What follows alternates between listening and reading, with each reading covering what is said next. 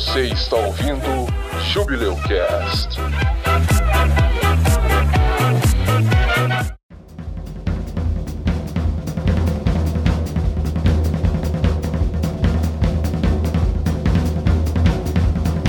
Espero que vocês tenham gostado desse episódio. A gente não é especialista em viagem no tempo, nem história do tempo, mas a gente estudou um pouquinho pra trazer isso pra vocês. Eu não estudei nada. Assim, a gente viu os filmes, né? Querendo ou não, foi uma preparação que a gente não sabia que a gente teve pra fazer esse episódio. Eu não vi filme nenhum. Viu? Você viu Doctor Who? Doctor Who não é filme. Ai, Clarice, ajuda, meu Deus. Me ajuda. Não, agora eu fiquei com raiva. Eu vou atrapalhar até o final. Então, peraí, deixa eu te tirar aqui. Tira, eu te desafio. que caralho. Esse é o começo do programa. Nossa, Briga de mesmo. casal. É mesmo, vai Briga pro de começo, casal. vai pro começo. Vai pro começo. Estou tentando terminar o programa e a Clarice não deixa. E você está ouvindo isso no começo. Mais uma viagem no tempo no episódio. Mais uma? É, tem outra viagem no tempo no episódio. Para de passar vergonha, Edson. Tem? Tem, tem. Continue ouvindo pra você saber do que eu tô falando.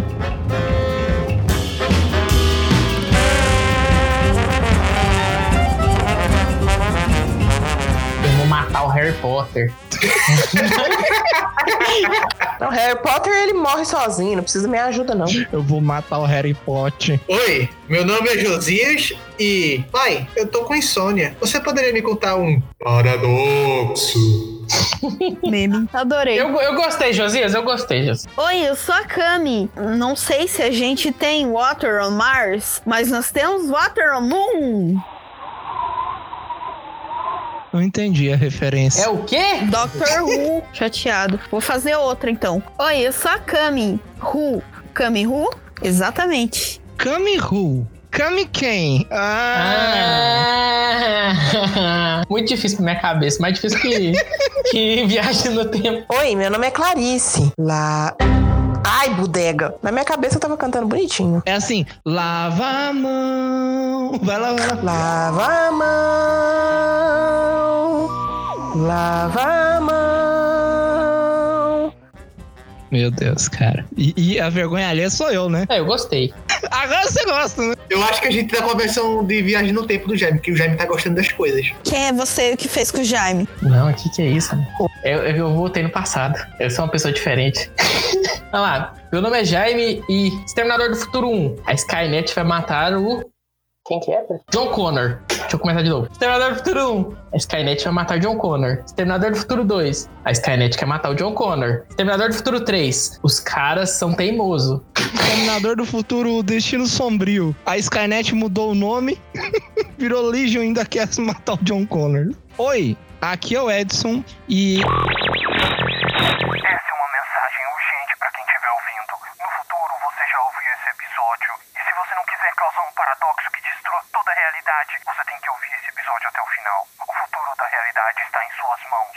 Conto com você, soldado. E eu tô gravando aqui, ninguém ficou com vergonha alheia.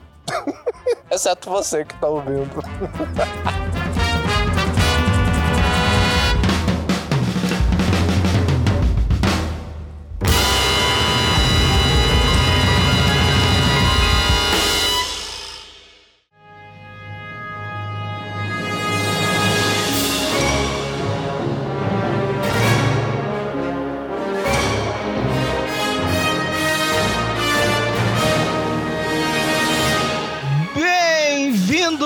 my um episódio do Jubileu Cast, o Júbilo dos Podcasts. E hoje vamos falar sobre teorias temporais. Hoje vamos falar de cultura pop. Hoje vamos falar sobre os inúmeros tipos de viagem temporal que existem aí em histórias, em livros, filmes, em. Bom, a gente só separou filmes aqui e os livros aí, né? Eu tenho anime. Tem anime? Tem. Eu vou falar de Tsubasa Chronicles. Não, tô dando spoiler aí, ó. Tô dando spoiler. É um anime da Clamp de 10 mil anos atrás. Eu era uma criança inocente. Se for falar de anime, eu vou falar de ReZero. Pegaremos umas obras aí mais famosas, alguns filmes. Um exemplo deles é De Volta pro Futuro, um exemplo de filme que contém viagem no tempo aí. O tema central dele é viagem no tempo. E é isso. Prepara. Que, que, quem é você, cara? Eu sou você do futuro. Eu já passei pelo podcast inteiro e eu voltei no tempo pra falar pra você que o episódio tá muito massa. O Jaime, ele falou. Não, não, não, não, não. Sem spoiler, cara. Sem spoiler. Não, mas vo- volta pro seu tempo aí. Volta pro seu tempo aí. Não vamos criar paradoxos aqui. Tá bom, cara. Eu, eu volto. Vergonha alheia! Vergonha alheia! Vamos lá! Vai ter que voltar no tempo pra interromper você mesmo a fazer isso. Meu Deus, cara. Edson Verso.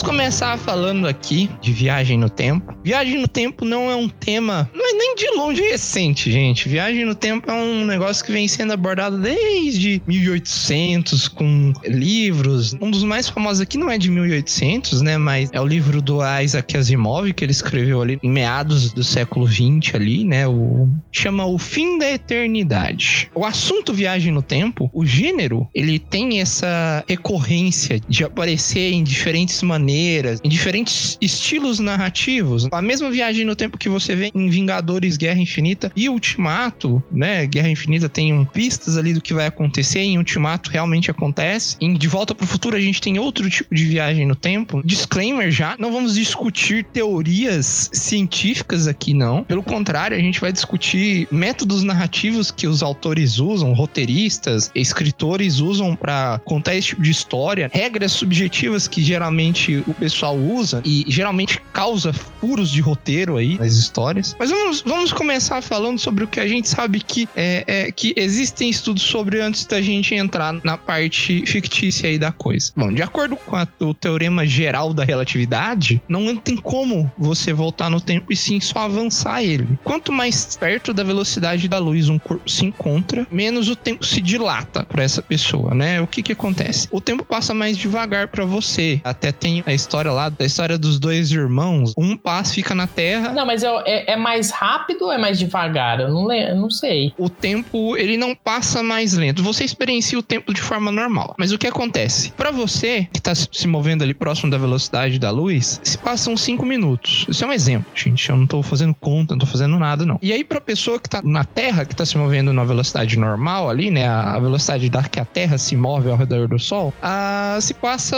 uma hora, digamos assim. E aí a história desses dois irmãos é a seguinte: um desses irmãos gêmeos, né? Os dois são gêmeos. Paradoxo dos gêmeos. Isso. Um desses passa uma quantidade de tempo viajando da velocidade da luz. Ele vai numa galáxia e volta, né? Vamos dizer assim. Enquanto o outro fica na Terra. Quando o outro chega na Terra, ele ainda tá novo, né? Ele envelheceu alguns dias, algumas semanas, no máximo alguns anos. Enquanto o outro envelheceu décadas, né? Ou até morreu, porque muitos anos se passaram. Porque o tempo, ele é uma das dimensões do universo, né? Que ele adicionou, porque antes era altura, largura e profundidade, adicionou o tempo como uma dimensão do universo. E aí, algumas coisas influenciam no tempo. A velocidade influencia no tempo, então é, não é nem só um exemplo tão distante assim, mas uma velocidade um pouquinho mais alta já altera. Acho que já fizeram um experimento de pegar um relógio daqueles atômicos assim, que ele tem várias casas e colocar num avião e o cara sair de um lugar para o outro na Terra mesmo e, e voltar e tá um pouquinho diferente, uma coisinha mínima. E a gravidade também altera o, o tempo, né? É, massa. Pegando esse exemplo do relógio atômico que tu falou, teve um exemplo, não lembro qual foi o local, mas pegaram dois relógios atômicos e deixaram um ao nível do mar, no lugar onde estava ao nível do mar, que sofreria o máximo de efeito gravitacional, e o outro eles subiram um, digamos assim, não é um Monte Everest, mas é equivalente, de um quilômetro de altura. Aí deixaram por bastante tempo lá, isso os relógios tinham sincronizados, aí depois pegaram o que estava lá nesse monte, trouxeram, foram comparar várias e várias horas de diferença. Ou seja, quanto mais distante você tiver de um corpo de uma massa considerável, mais o tempo vai passar mais rápido para você. Quanto mais perto, mais lento ele vai Você ficar. deu uma exagerada aí, né, Jesus? É, né, horas e horas não, É, né?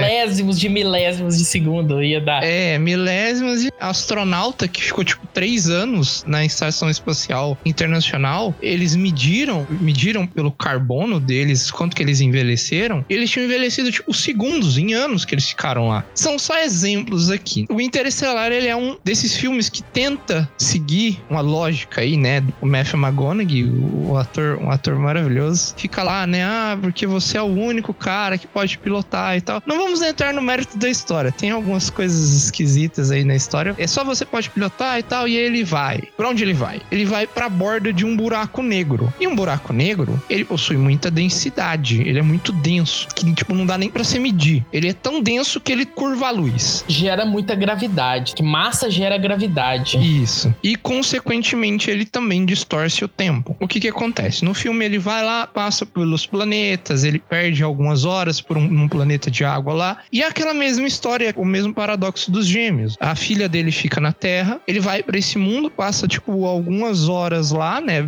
E aí quando ele volta pra nave já se passou tipo 50 anos. E ele vai ver- vendo as mensagens da filha, a filha envelhecendo e tal. E, e a história é toda em volta disso. No final tem aí um, digamos assim, liberdade artística, né? Que ele entra no buraco negro. Isso é só mesmo para dar uma introdução de história, de exemplo que pode ser mais próximo dos estudos científicos que a gente tem. Primeiro tipo de viagem no tempo que a gente vai falar aqui, vamos falar de dois tipos e cada uma delas tem subtipos. Primeiro tipo de viagem do tempo é o tipo de viagem no tempo em que o tempo, a trama, a história, ela é consistente e ela não muda, ela não gera paradoxos. Ela também é conhecida como determinista ou fixa. É aquela que todas as mudanças já foram feitas e fazem parte da linha temporal original. Ou ela não sofreu nenhuma mudança. É, é- um exemplo é um personagem ser salvo por uma figura misteriosa, igual Harry Potter, que algum tempo depois viaja pro passado e aí ele descobre que ele mesmo se salvou e ele era essa figura misteriosa. Tá, mas se não sofreu mudança, como que a gente sabe que não sofreu mudança se ele voltou no tempo, ele está, já está realizando uma mudança? Uh, cara, é difícil. Então, eu- acho, eu acho que teve mudança. A gente não sabe como era o universo antes. Aconteceu alguma coisa no tempo que foi determinada por ele ter voltado.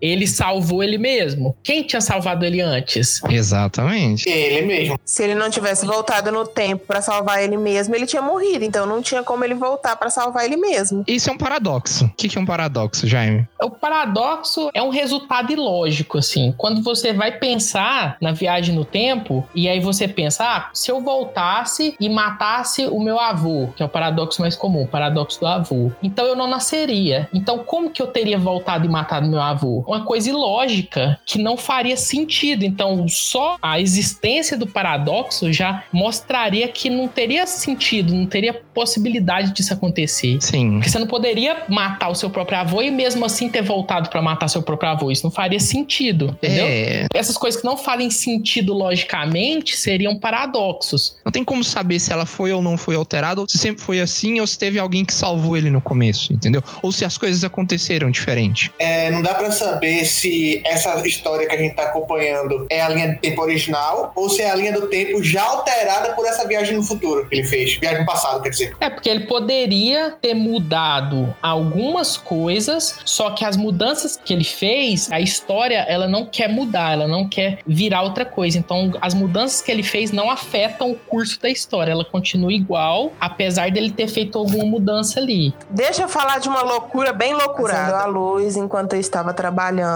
E, tipo, eu nunca ia lembrar que tinha isso. Mas, enfim. Que era um paradoxo paradoxal Tsubasa Chronicles, da Clamp. Que é basicamente um crossover de todos os animes da Clamp. O cara é filho do clone dele. É, é a mesma coisa do paradoxo aí do cara se salvar, né? Sem ele existir, ele não existe. Isso é muito louco. Você ouvinte, isso pode estar dando um nó na sua cabeça. Eu vou deixar um link lá no post, né? Entra no site, vai ter um link lá na postagem desse episódio com os links lá, né? A viagem para o passado, ela geraria em paradoxo em alguns casos, e em alguns casos não geraria paradoxos. As formas que gerariam paradoxos são as formas mais ilógicas, porque seriam coisas que seriam impossíveis. Assim, só da gente pensar nisso, só da gente teorizar isso, seria impossível disso acontecer. Muitas vezes as pessoas lá, as pessoas estão fazendo os filmes, fazendo os livros, as séries, eles tentam fazer às vezes o paradoxo de propósito, porque o paradoxo é legal, é interessante na história, e algumas vezes eles tentam não fazer paradoxo para tentar criar um tipo de viagem no tempo que fosse mais lógico, que fizesse mais sentido. E aí esses estilos que a gente tá falando primeiro agora são os estilos que não geram paradoxo, né? Isso. Apesar de que esse do Harry Potter é um paradoxo, só que a gente não sabe qual que era o passado antes. É um loop, né? É um loop que teve alguma influência na história, mas a gente não sabe. Sim, sim, exatamente. Voltando a falar sobre a história consistente, nesses tipos de história, os personagens não têm controle sobre a viagem no tempo, sobre o, o que eles fazem para mudar o tempo. A história ela já tá escrita e não há livre-arbítrio, teoricamente, assim, né? Conceito de destino, né? Que somos apenas uma fita cassete. Olha a referência de velha entregando a idade, mas enfim, apenas uma fita cassete sendo reproduzida. A gente não tem escolhas, a gente não tem livre-arbítrio, a gente tá tudo predestinado. Tudo já aconteceu, tudo já foi decidido, as suas decisões já foram tomadas há muito tempo atrás. Indo por esse meio aí, o exemplo lá, né, de você ser salvo por você mesmo, já aconteceu e sempre foi assim. Esse é um outro tipo de história, mas que também pode ser uma característica dessa história consistente. Se você voltar no tempo, se o personagem volta no tempo e ele tenta mudar algo, acontece coisa inesperada que impede que o tempo seja alterado. Ou o tempo tenta se alterar para no fim ele não sofrer muito. O que diz que o tecido do tempo ele, ele tem essa tendência a se ajustar. Porque o paradoxo é uma impossibilidade, né? É possibilidade lógica. Então, não, tem como existir um paradoxo de verdade. Então, nesse caso, sempre que você tentasse voltar para o passado para mudar alguma coisa, talvez, por exemplo, assim, ah, mandei uma carta para mim mesmo falando sobre alguma coisa. Aí essa carta, na hora que chegasse, sei lá, eu perderia a carta, não conseguiria ler. Recebi na chuva, igual o Martin McFly lá, e tava chovendo e borrou tudo, eu não entendi nada. Aconteceria alguma coisa que eu não conseguiria ler, eu não conseguiria saber o que aconteceu. Então o tempo ele não que iria mudar, né? Ele continuaria igual. Mas, se o paradoxo não existe, como que a gente sabe que ele não existe? Paradoxo de paradoxo agora. Aí tá muito longe, aí é muito difícil pra minha cabeça. Essa aí que a gente tá falando, de que você não consegue mudar nada, não é muito usada porque não é muito interessante pra uma história. Ah, eu vou criar uma máquina do tempo, vou tentar mudar e não vai mudar nada. Não, não tem muito exemplo dessa porque não é muito legal. Assim, é porque geralmente o plot twist dessas histórias, o impacto final, é mostrar que elas são histórias desse tipo. Por exemplo, A Chegada. A Chegada é o filme lá dos aliens lá, que eles escrevem em círculo lá e a Lois Lane vai lá tentar entender, né? E Lois Lane, cara, tem que falar o nome da mulher. Eu não lembro. Mas esse filme é um filme mais louco ainda, né? Um filme que. esse filme é muito É, louco. é um negócio que estica, sabe, a lógica das coisas e fica meio assim, sabe? É bom você ter falado dele, porque ele é mais ou menos isso, né? Mas aí é um spoiler absurdo do filme. Ó, vai ter spoiler. Vai ter spoiler aqui, a gente vai contar o final do filme. A linguagem dos alienígenas que eles tentam aprender durante todo o filme faz eles conseguirem ver o tempo sem ser uma linha. Então eles conseguem ver todo o tempo ao mesmo tempo. Eles conseguem ver o futuro, o passado o presente acontecendo ao mesmo tempo. E aí ela sabe que a filha dela iria morrer. E aí, mesmo assim, ela quer ter a filha dela, né? E aí até fica questão moral, né? De que você- você vai ter uma filha de verdade se você vai saber que ela vai morrer. Mesmo assim, ela fez exatamente como aconteceria o tempo de verdade. Então não teve mudança no tempo. Ela só tem a consciência do tempo inteiro e ela sabe que tem que acontecer daquele jeito. Esse filme é muito louco. É É tipo, se a, a mulher aprende a, sei lá, falar uma língua que se escreve em círculos e ela vira o Dr. Manhattan, sabe? a consciência dela vive fora do tempo, ela consegue ver o tempo como se fosse, sei lá, né? Como se ela tiv- tivesse a consciência de toda a vida dela. Wibbly, wobbly, wobbly, time, wine. Tem uma parte lá no filme também, ela influencia um dos governadores lá, um cara que é responsável pela China, a colaborar com ela, colaborar com a pesquisa lá dos aliens. E como que ela faz isso? Nesse momento ela já sabe como que a língua dos aliens funciona. Ela vai lá e fala no ouvido do cara as últimas palavras da esposa dele antes da esposa dele morrer. E aí ele concorda. Só que aí, quando que ele conta as últimas palavras pra essa moça? Só depois que tudo termina e ele vai lá e conta: Ah, não, minha esposa morreu assim, assim, assado. E e ela falou isso. E ao mesmo tempo aí ela gerou um paradoxo. Sim. Que é um paradoxo de informação, né? Que ela tem informação do futuro. Então, ao mesmo tempo, o destino tá mudado. Ao mesmo tempo, mas não, não sei se tá mudado. Tá mudado ou não tá mudado? Então, é porque se ela viu se ela viu o futuro, quer dizer que o passado já tava escrito. Cara, não. Não, não, não. Puta, puta que pariu, não. Dorime. Dorime, interrimo ad appare dorime, ameno, ameno.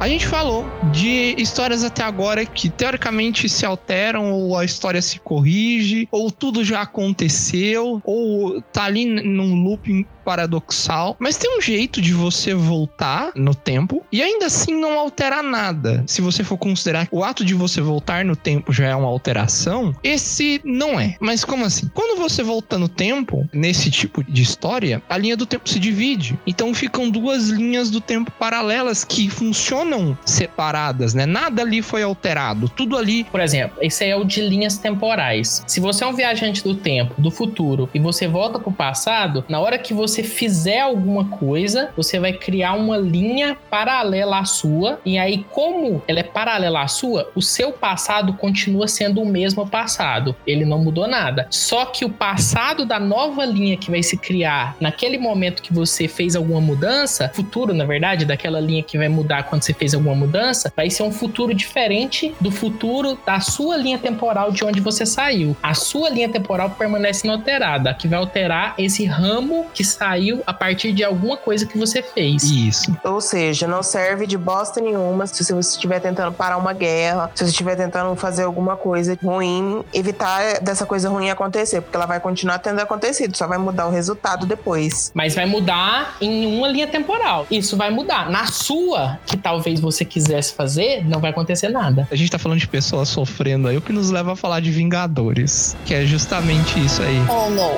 Vingadores Endgame. Vingadores Endgame. No Vingadores, a gente descobre que a linha do tempo, ela se divide. Na verdade, eles só descobrem isso quando eles já estão no meio, né? Eles falam, por que, que a gente não volta quando o Thanos era bebê e mata ele? Aí o Hulk fala assim, não, não é assim que funciona. Porque aí eles estão tentando dar na ideia da pessoa que tá assistindo lá que não é assim, como são linha paralela, o futuro deles não vai alterar mesmo que eles voltem no passado e mate o Thanos. No futuro deles vai ter acontecido de qualquer jeito lá o estalo. Então a ideia deles é voltar e aí na hora que eles voltam, eles vão pegar as gemas de vários locais no tempo, juntar elas, levar para o futuro e fazer o estalo de novo. Nesse caso, eles não estão alterando o futuro deles, eles estão só criando a manopla de novo porque ela tinha sido destruída para dar um segundo estalo. Toda vez que eles voltam e pegam alguma coisa, toda vez que eles criam alguma coisa diferente do que tinha acontecido no futuro original deles, eles criam uma nova linha temporal. Então, por exemplo, quando eles voltam lá pro passado e aí o Loki foge com o Tesseract, e aí eles têm que voltar mais no passado ainda, eles criaram ali uma outra linha temporal em que o Loki fugiu. Então, naquela linha temporal vai ter um futuro diferente por causa da influência dos Vingadores. Só que na linha temporal original deles não aconteceu nada. Na linha que a gente conhece, porque não a gente não sabe se é a linha original. É, mas é o que a gente acompanha. Acontece a mesma coisa no anime que tá sendo lançado, que já tem algumas temporadas já, que é o ReZero, que é o cara que ele vai pra um mundo fantasioso, ele é humano. O único poder dele é que ele, quando ele morre, ele volta pra uma parte determinada do tempo. É como se ele tivesse uma âncora temporal sempre que ele morre. Aí vamos supor, ele vai, vai, vai, vai, morreu. Ele volta no tempo, vai acontecendo as coisas ao mesmo tempo. E se ele repetir as mesmas coisas que ele fez quando morreu, vai acontecer a mesma coisa. Se ele tomar uma atitude diferente, aí pode mudar o futuro dele. Aí tem alguns momentos que a âncora temporal, que no caso é o retorno dele, no tempo quando ele morre, muda. E no caso a âncora vai an- andando, vai tendo um espaço que ele vai tendo um, como se fosse um progresso. Mas futuramente é revelado que todas aquelas outras linhas do tempo que ele morreu, fez questão de morrer pra salvar alguém, por exemplo, continuaram. Aí ele chega até um momento recente no anime que ele vê essas continuações de, de onde ele morreu, o que é que aconteceu depois. Aí, esse é um exemplo exemplo da hora. Mas o do Vingadores, ele é tão complexo quanto esse anime aí. Porque toda vez que eles voltam no tempo, teoricamente, eles estão criando uma linha do tempo nova. É, porque eles criaram vários problemas, assim. Toda vez que eles voltaram, eles criaram um problema diferente. Se você lembrar do. Sim. Eles fizeram merda no tempo inteiro, assim. Todo lugar que eles voltaram, eles fizeram uma merda diferente. Fizeram merda o tempo inteiro, esse trocadilho eu gostei. Sim, cara, porque imagina, imagina que eles foram lá, vamos voltar no tempo, e no final a gente vai lá e volta e devolve a- as gemas pra linha do tempo dele. Gente, mas no fim, que o Capitão América vai lá entregar, ele não entrega pra nenhum dos outros lugares que eles tiraram as gemas, e sim pra um nhenhenhésimo universo lá que tava sem as gemas ou que já tinha as gemas. Eles não explicam direito, cara. Eles não explicam. Ele volta, em teoria, pra devolver pro exato lugar onde ele tirou as gemas. Só que aí, isso não quer dizer que aquela linha temporal se desfez quando ele fez isso. Aquela linha temporal permaneceu de outra forma. Porque, por exemplo, quando ele voltou naquele momento lá e o Loki fugiu com o Tesseract, aquilo vai criar outra linha do tempo. Ele não vai devolver o Tesseract naquela linha porque ele não tem aquele Tesseract. Ele voltou, na verdade, pro outro passado pra devolver o Tesseract. Aquele foi completamente diferente pra sempre. E quantas linhas do tempo eles não fuderam arrancando essas gemas? Porque em uma quantidade absurda de realidades, o Thanos ele não tem todas as joias e ele vai iminentemente massacrar a humanidade. Ele devolveu, em teoria, a joia. Só que, por exemplo, o mesmo exemplo do Loki. O Loki fugiu. Se o Loki fugiu, ele não tava naquelas batalhas do Thor 2 e do Thor 3. Então, será que o Thor morreu? Porque ele precisava da ajuda do Loki. Ou, por exemplo, na hora que o Capitão América, ele chega no ouvido do cara e fala assim, Hail Hydra. O cara vai saber, opa, o Capitão América sabe sobre a Hydra? Só que o Capitão América daquela realidade não sabe que ele sabe sobre a Hydra. E aí eles não vão pesquisar, e aí vão matar o Capitão América primeiro? Então, tipo assim, eles fuderam toda a linha do tempo do universo Marvel. E aí eu imagino que no futuro eles vão tentar consertar isso. Tanto que o, o filme do Doutor Estranho lá é o multiverso de loucura. Eu imagino que seja todas essas histórias malucas que eles tentaram criar e vão tentar que fechar. É quase cansativo isso, cara, porque eles falam, não, viagem do tempo é assim. E aí no final do filme aparece o Steve Rogers velho. Quer dizer que o Steve Rogers viveu uma vida com a Peg, aí ele ficou velho, né? Voltou pra linha do tempo original dele, entre aspas, pra entregar o escudo pro Falcão. É, porque ele voltar no tempo pra viver com a Peg cria outra realidade paralela. Então ele não deveria estar naquele banco naquela hora, porque ele estaria vivendo numa realidade paralela, não na realidade original. Ou não, porque a gente não sabe. Não, porque ele só dele ter vivido com a Peg, ele já criou uma alteração. E aí no filme estabelece que toda alteração cria uma linha do tempo paralela. Então ele voltar e viver com a Peg é uma alteração. Então ele não deveria estar naquele banco, ele deveria ter usado a máquina temporal, voltado velho, entregado o escudo e voltado pro tempo que ele queria voltar. De novo. Só que na hora que ele voltasse, provavelmente ele ia criar outra paralela de novo. Sim. Então, é muito doido. Ou, desde o começo, ele tava vivendo escondido com a Peg e a gente que não sabia, ficou sabendo só no final. Não, mas não tem como e os descendentes da Peg. Ela mudou a vida dela pra viver com ele. Então teria coisas que ela teria feito que ela não teria feito com o Steve Rogers. Então muda a linha do tempo. E a enteada dela, a menina lá que o Steve pega no Guerra Civil, ela provavelmente deveria saber: nossa, tem esse cara aqui que parece muito uma versão do meu tio. Eu vou pegar ele.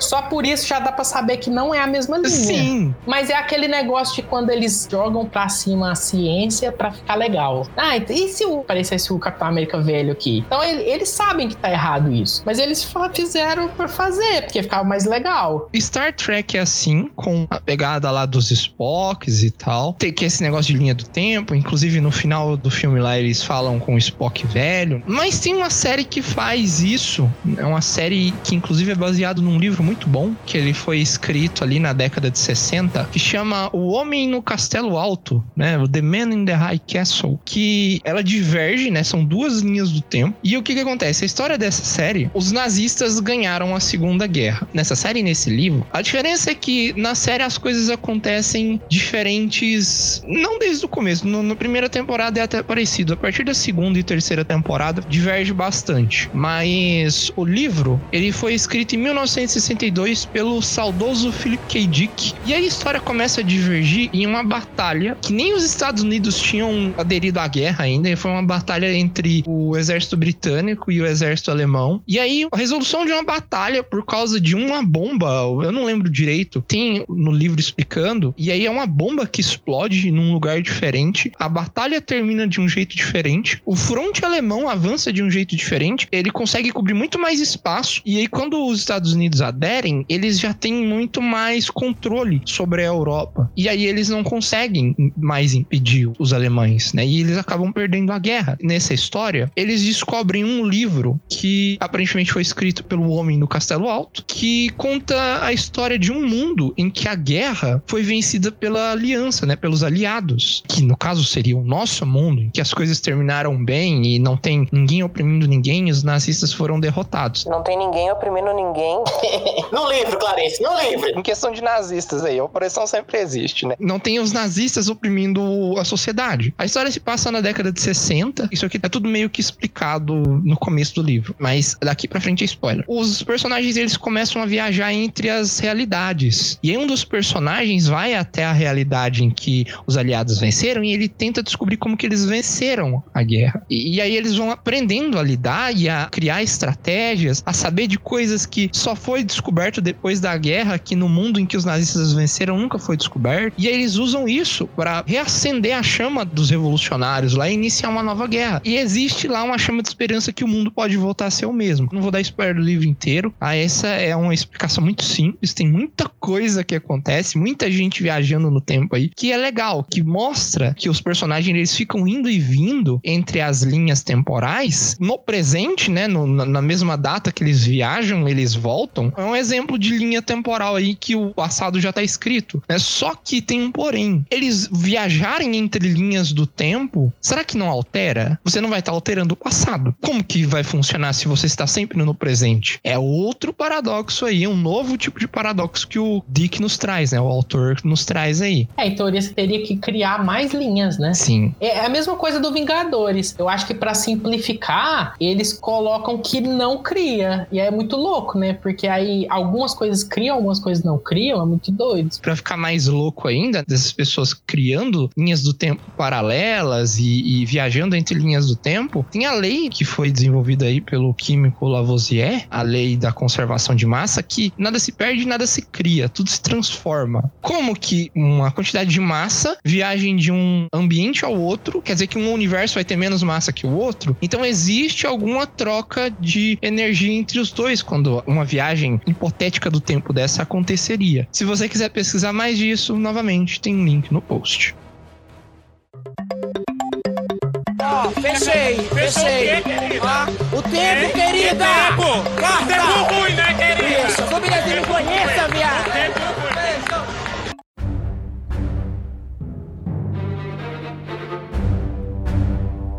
E agora vamos falar. Essa cabeça aí já deve estar pegando fogo. A gente vai terminar o serviço, só vai sobrar cinzas. Mas ainda tem um outro tipo de viagem no tempo que é a mais corriqueira, que é a mais interessante, assim, visualmente e narrativamente falando, né, em histórias, que é a viagem do tempo em que a história pode ser alterada, em que paradoxos são gerados à torta e à direita. Esse tipo de história é chamado de possibilista ou dinâmica, né? O tempo ele pode ser mudado, na qual a, a história, o tempo, o, o tecido temporal, ele não oferece nenhuma ou quase nenhuma resistência para ser alterado. E é de longe a, a mais comum de todos os tipos de história que a gente vai falar aqui. Então, dentro dessa história pode ser alterada, existem algumas características de histórias. Por exemplo, tem a história que tem uma grande resistência, não é grande resistência, mas ela tem certa resistência à mudança e ela tenta se corrigir, como é o caso do Exterminador do Futuro 2 e 3. É porque a franquia do Exterminador do Futuro é tudo baseado em paradoxo. O primeiro, no primeiro filme, a gente descobre que o John Connor, ele é filho do cara do futuro. E como é que é a história do Exterminador do Futuro 1? Os humanos estão vencendo a guerra, eles estão na porta da fábrica da Skynet, eles vão entrar para destruir a Skynet, e aí a Skynet tinha acabado de criar a máquina do tempo, e como último recurso ela manda um exterminador e a resistência consegue mandar uma pessoa. Por que, que não mandou mais vezes? É porque ela estava sendo destruída, ela não tinha tempo, então ela mandou só um. Então faz total sentido o primeiro filme. E aí a gente descobre que, na verdade, o, o John Connor, que é o cara que fez os humanos vencerem a guerra, e é o quem a, a Skynet quer matar, ele é filho do cara que ele mandou pro passado, que é o Kyrize. Aí, isso é um paradoxo. Porque como é que ele pode ser filho de um cara do futuro? Como é que ele nasceu? Da onde que ele veio? Como é que ele tava lá antes? E aí, o primeiro filme é isso. A história não se altera, porque ele acaba conseguindo matar o Exterminador e proteger a pessoa.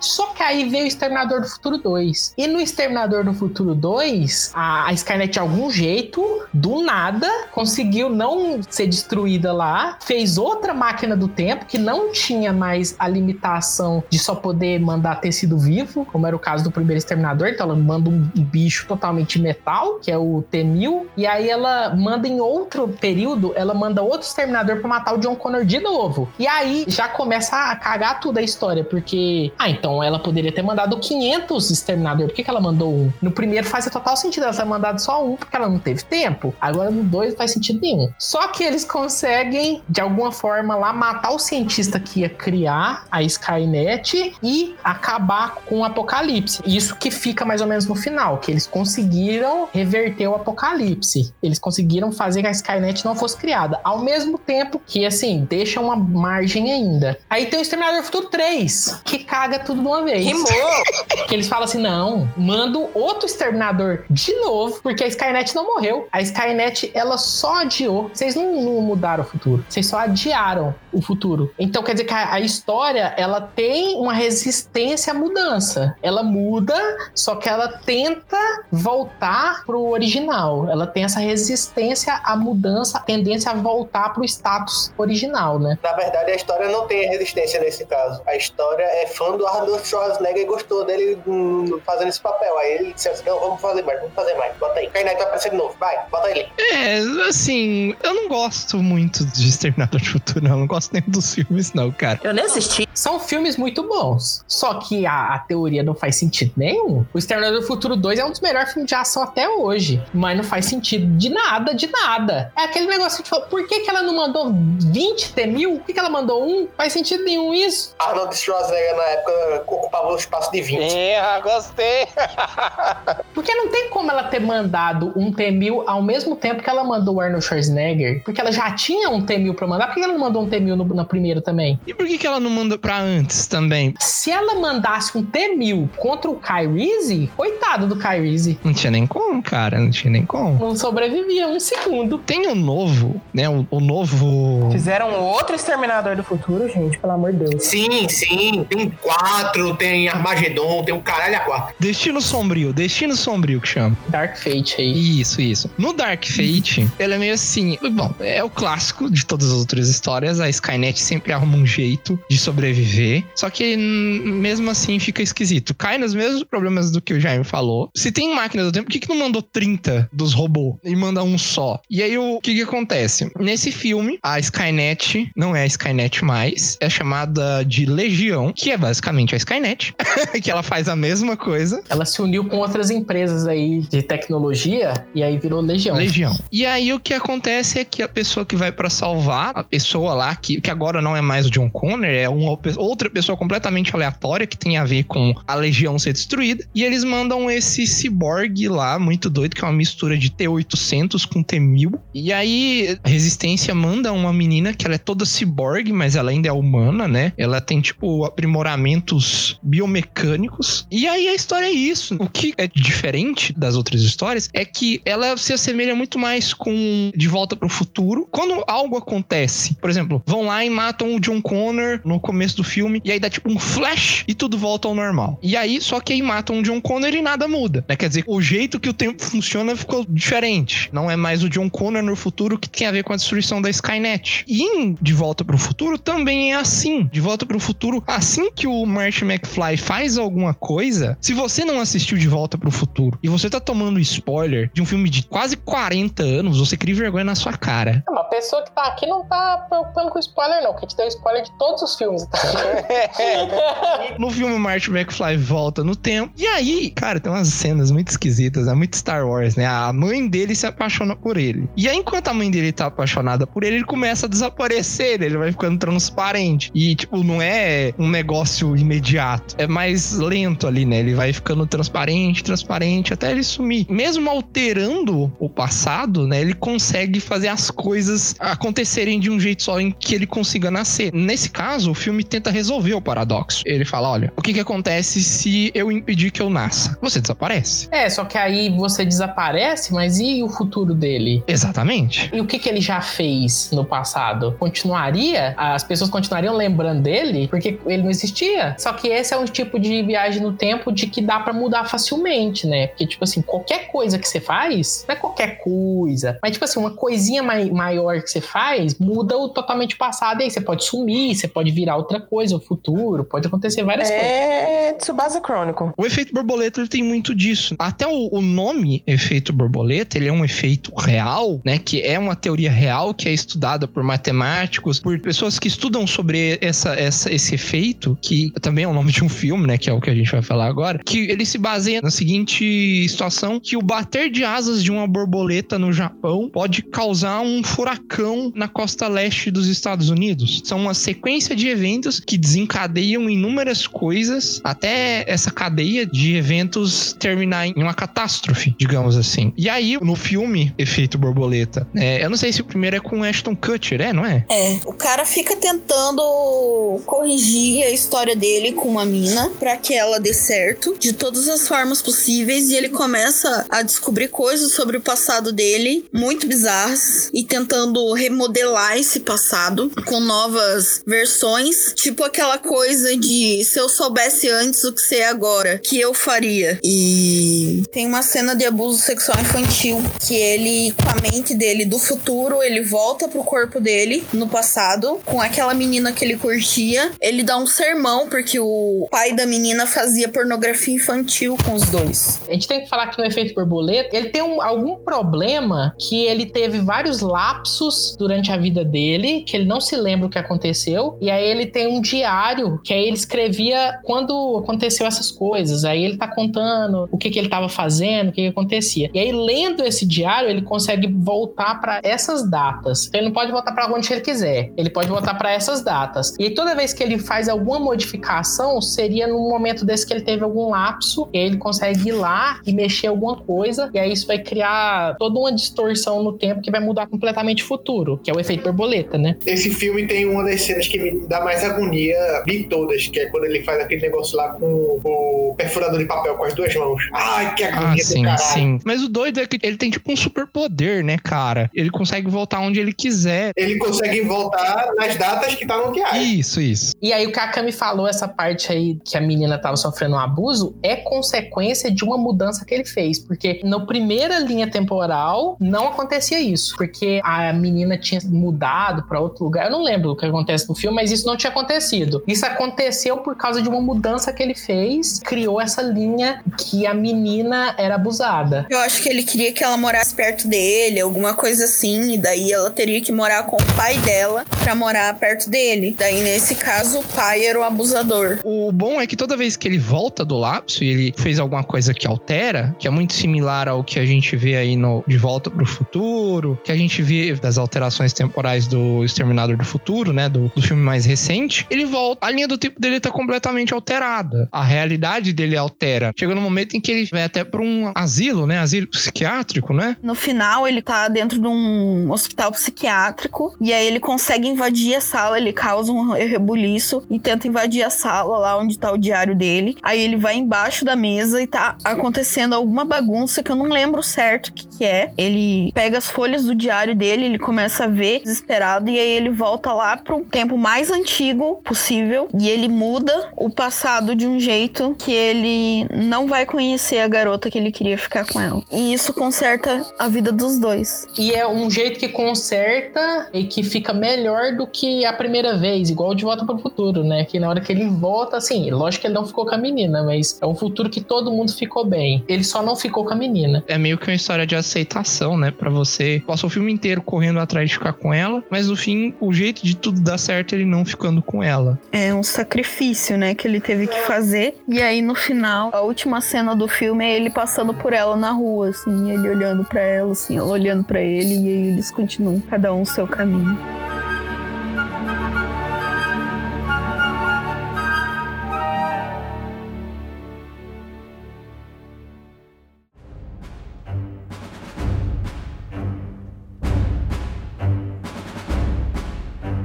Uma série também que aborda o tempo ele sendo muito maleável, assim, é uma série bem antiga, né? Começou a ser feita ali nos anos 60 e ela tá sendo produzida até hoje, que é Doctor Who. Ela não tá sendo produzida sem parar desde os anos 60. Ela parou por alguns anos e voltou a ser produzida. Essa série aí também, se eu não me engano, não sei se é participação em filme é filme mesmo. Tem, tem. Tem um filme que ele liga os acontecimentos da série antiga, né? Porque ficou uns 12 anos sem sair episódio novo. E aí saiu um filme que liga a série velha com a série nova, né? Porque aí, meados de 2000 saiu a, a série nova. 2005. Isso, 2005, né? Eu não sei se isso foi mesmo pra ligar, mas teve um filme que contou o que, que aconteceu entre uma série e outra. E aí em 2005 voltaram a produzir Doctor Who. E aí essa série ela tem uma tradução que eu acho muito legal, que sempre o Doctor ele muda, né? O ator que faz ele muda e tem uma explicação da história pra isso acontecer. E ele, o Doctor, o nome dele é literalmente Doctor, ele não tem nome. Ele tem, mas a gente não sabe qual que é. É, é Doctor. Tem até um porquê da série chamada Doctor Who, né? Ali na- nas temporadas pra frente eles explicam. Mas o que acontece? Ele é um, um senhor do tempo, ele é uma raça alienígena de senhores do tempo, e eles são especialistas em lidar com o tempo. E cada ser dessa raça, ele tem uma nave que também é uma máquina do tempo, que tem inúmeros formatos diferentes, mas o que a gente vê mais no decorrer da série é a TARDIS, que ela tem o formato de uma cabine telefônica do início da década de 20, uma cabine telefônica de polícia. E aí o que que acontece? O tempo nessa série, ele é completamente maleável, mas é, eles dão a desculpa de que como é um senhor do tempo que tá ali cuidando dessas mudanças, o futuro ele não sofre alterações. Na verdade, ele faz mais bagunça. As ações que acontecem durante a série não deixa claro se elas já aconteceram e se tá tudo ali tudo predisposto a, a já ter acontecido ou se realmente tudo ali tá aberto a mudanças, aberto a improbabilidade. E assim, não tem esse negócio de ficar mudando na série, não tem esse negócio de ah, eu voltei no tempo ali, cuspi no chão, um nazista foi lá, escorregou e a guerra acabou. Não existe isso. Você vai ali, salva uma galera e tá de boa, entendeu? Em um dos episódios, o Doctor e é uma companion dele, ele geralmente anda com uma companion, com uma companheira de viagem, geralmente é uma moça que acompanha ele nas viagens dele. Nem sempre. Nem sempre. Tem alguns raros casos que não, mas geralmente é uma moça. E aí ele volta na erupção do vulcão Vesúvio.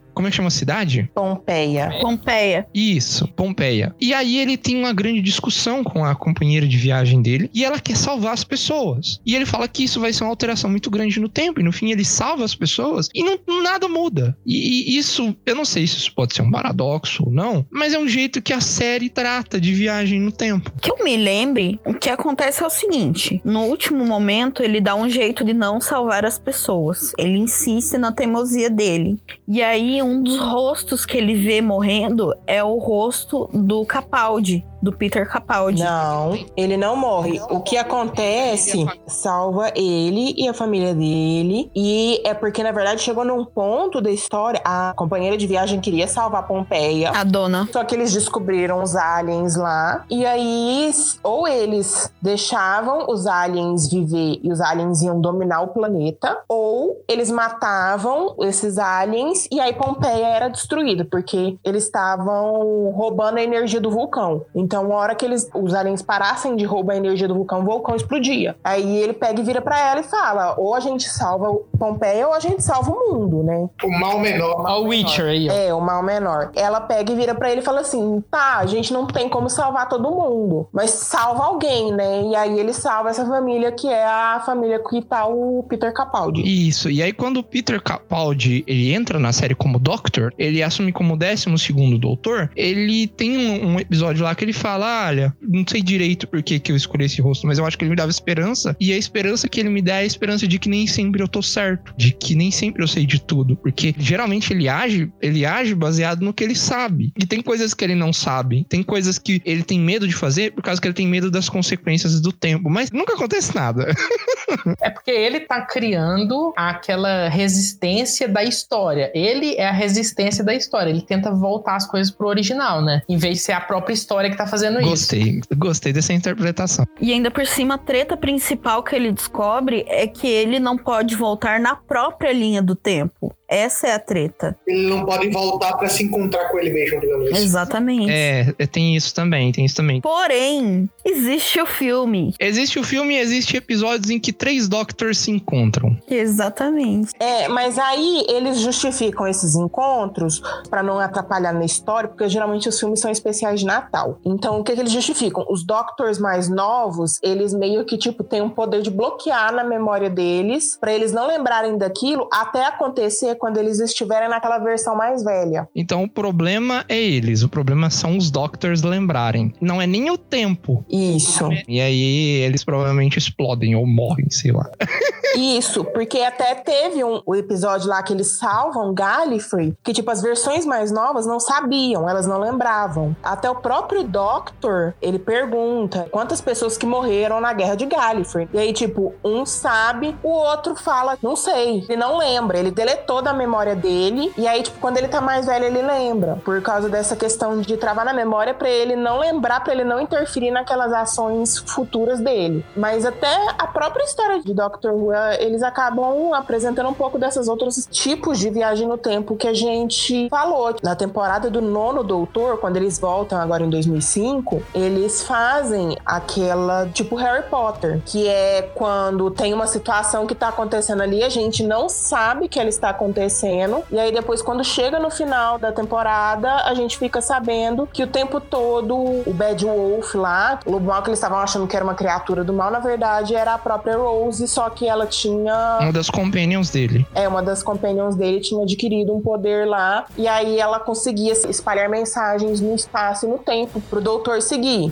Tem outras também, aquela do, igual a gente falou, quando ele tá como o 12 segundo doutor, ele tá enfrentando um problema lá e tá, tá todo mundo parece que tá morrendo. Aí acham que ele próprio morre, vítima desse alien. E aí, a hora que chega no final do episódio, na verdade, ele tinha escondido no lugar do alien. E aí ele tá, aí faz a pergunta: se eu planejei isso desde o começo, como que eu tive essa ideia? Eu tive a ideia sabendo que eu ia fazer isso, mas como que eu sabia que eu ia fazer isso? aí o episódio acaba.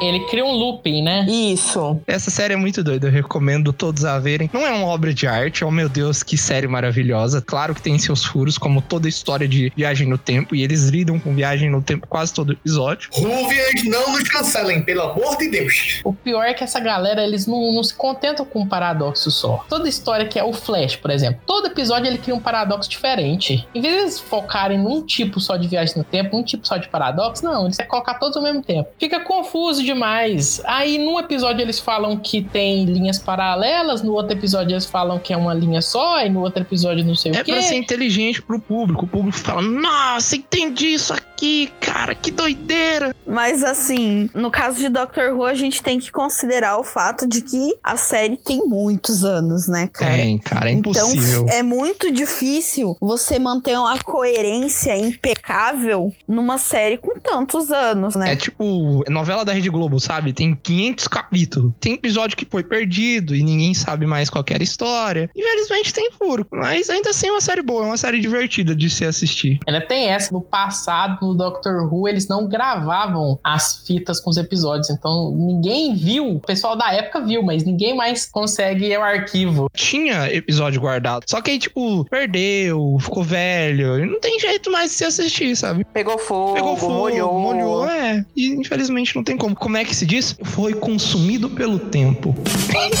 Precisa alguém voltar pro passado, recuperar os episódios antigos pra fazer uma temporada agora. Provavelmente foi por isso que eles sumiram, pra alguém disfarçar que eles pegaram pra recuperar pro nosso tempo ou pro futuro. não. Os Incêndios, incêndios temporais aí. E aí o cara que voltar pro passado vai descobrir que ele mesmo incendiou as fitas Não, chega. pra salvar o mundo. Gente, eu preciso fazer essa observação, porque de tanta gente falar de Harry Potter e Doctor Who agora pra esse episódio, tem uma curiosidade. O décimo doutor, o David Tennant, no episódio que ele apareceu como décimo doutor, tem o mesmo nome do episódio de quando ele morreu em Harry Potter. Um capítulo da história. E aí tem a frase da Hermione: coisas terríveis acontecem com bruxos que mexem com o tempo. Não, mas isso aí é crossover, isso não é viagem no tempo. Sai daqui. Ah! Vou terminar essa porra.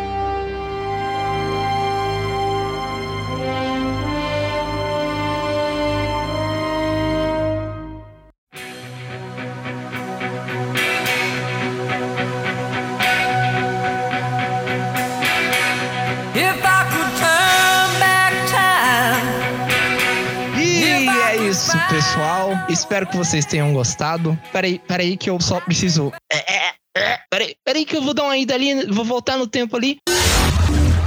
Para de passar vergonha, Edson, por favor. Voltei, eu vou mudar minha voz pro normal de novo. Eu fui dar um spoiler no, no passado. Mas não, me, me tocaram de Deus, é, lá. mas Edson, você pode dar spoiler na edição, não precisa disso. Não precisa ser ao vivo aqui pra passar vergonha na frente da gente.